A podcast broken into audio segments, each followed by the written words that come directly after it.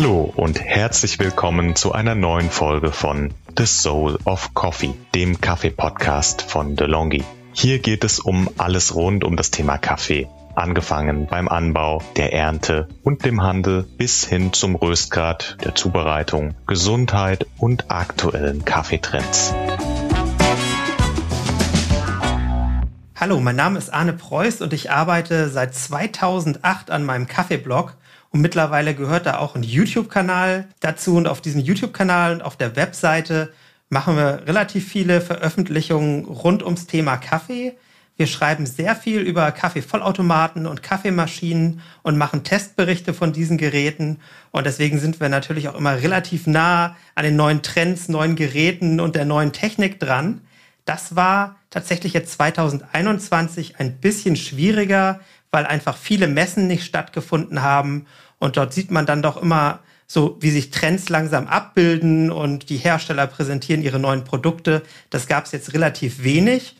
In dieser Folge gucken wir uns ein bisschen an, was im Kaffeejahr 2021 passiert ist, was es für spannende Entwicklungen gab und wir machen einen Ausblick, was ich für Entwicklungen erwarte im Jahr 2022.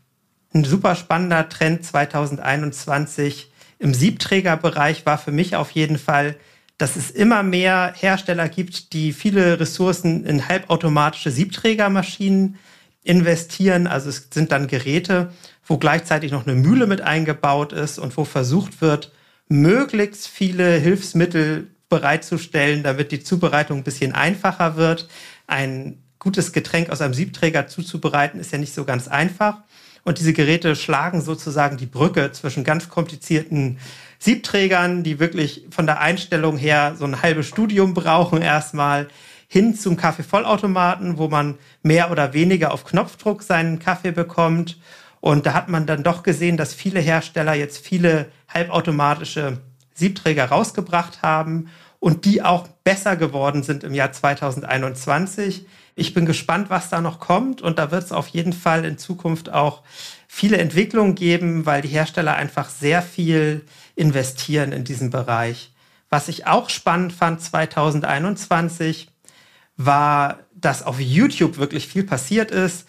Die Kaffeemacher sind richtig durch die Decke gegangen, haben super spannenden YouTube-Kanal. Unser YouTube-Kanal von Coffeeness ist auch ganz kräftig gewachsen. Und das bringt mich jetzt auch schon so ein bisschen zu dem Ausblick für 2022, so im Social Media Bereich. Ich glaube, dass viele Leute, die sich gut mit Kaffee auskennen, sich jetzt sehr genau angucken werden, wie schnell die Kaffeemacher da Erfolg mit ihrem YouTube-Kanal hatten, wie zum Beispiel auch unser Kanal doch ganz gute Reichweite bekommen hat. Und ich glaube, dass da einige 2022 auf YouTube auch sehr durchstarten werden. Was auch eine Entwicklung ist, die ein bisschen schwierig einzuschätzen ist, ist die Entwicklung der Kaffeepreise. Die Kaffeepreise waren ja sehr, sehr lange auf einem ganz niedrigen Niveau, so dass es eigentlich schon schwierig war für Kaffeefarmer überhaupt ihre Kosten zu decken. Jetzt sind die Kaffeepreise relativ drastisch gestiegen und der Trend scheint sich auch abzuzeichnen, dass die Preise weiter steigen werden.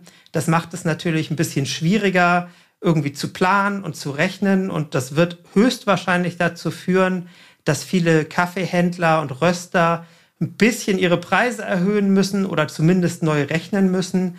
Denn nicht nur der Rohkaffee ist teurer geworden, sondern auch der Transport, die Containerkosten sind gestiegen für den Import und die Benzinkosten zum Beispiel sind gestiegen, was die Ernte auch teurer macht.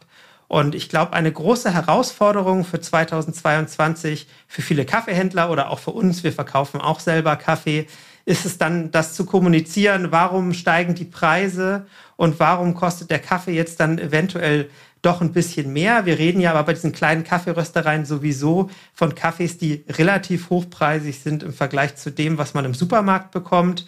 Dafür kriegt man da natürlich dann auch viel mehr mit. Und ich glaube halt, dass weiterhin so ein beständiger Trend ist, dass immer mehr Direkthandel geben wird, also dass die Kaffeeröstereien direkt bei den Kaffeefarmen einkaufen und das weniger über Börsen geht.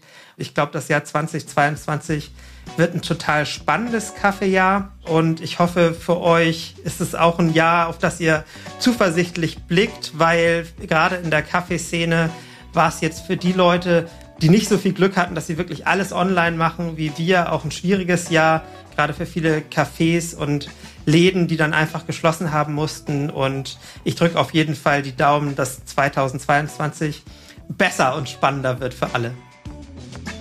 Unseren Podcast könnt ihr auf allen gängigen Podcast-Plattformen abrufen, abonnieren und bewerten. Wenn ihr Fragen oder Feedback für uns habt, dann schreibt gerne an podcast-delongi.de at delongigroup.com.